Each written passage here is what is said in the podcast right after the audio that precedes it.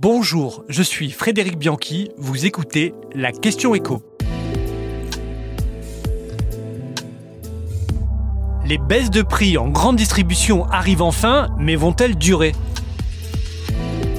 Ça y est, elles sont là. Elles étaient attendues par le gouvernement depuis des semaines, espérées par les consommateurs depuis des mois. Et bien voilà, les baisses de prix débarquent enfin en rayon. En juin, l'Institut Circana a mesuré une première cassure dans le cycle de 16 mois de hausse sans discontinuer. Les prix des produits de grande consommation ont légèrement reflué de 0,1%, mais cela concerne tout de même plus d'un tiers des produits vendus en magasin.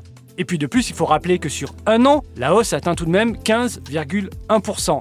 Mais on peut raisonnablement envisager que la baisse s'accélère dans les mois qui viennent. D'abord parce que dès le 1er juillet, une vingtaine de grandes marques se sont engagées à baisser leurs tarifs.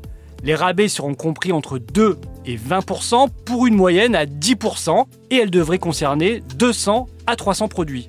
On peut par exemple citer quelques marques françaises qui ont décidé de jouer le jeu, comme Danone qui va par exemple opérer des ristournes sur ses best-sellers comme la Danette et les yaourts nature. Le paquet de 16 Danone va ainsi passer de 3,23€ à 2,50€ en juillet, une baisse assez significative. Une autre marque, Panzani, va aussi répercuter une petite partie de la baisse des cours du blé depuis quelques mois, le paquet de 500 grammes de coquillettes qui a pris 30 centimes en deux ans va enfin repasser sous la barre des 1 euro.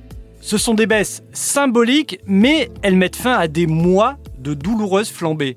Est-ce que ces marques ont fini par céder à la pression, tant du consommateur que du gouvernement? Il est probable surtout que ce soit l'argument commercial qui les ait convaincus de faire un effort. Depuis le début de l'année, les ventes en volume de produits de grandes marques ne cessent de chuter avec une baisse historique de plus de 7% depuis janvier.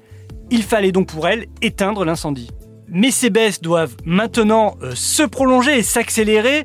Or, ce sont principalement des promotions et des rabais qui vont avoir lieu en juillet, ce qui traduit quand même une certaine frilosité.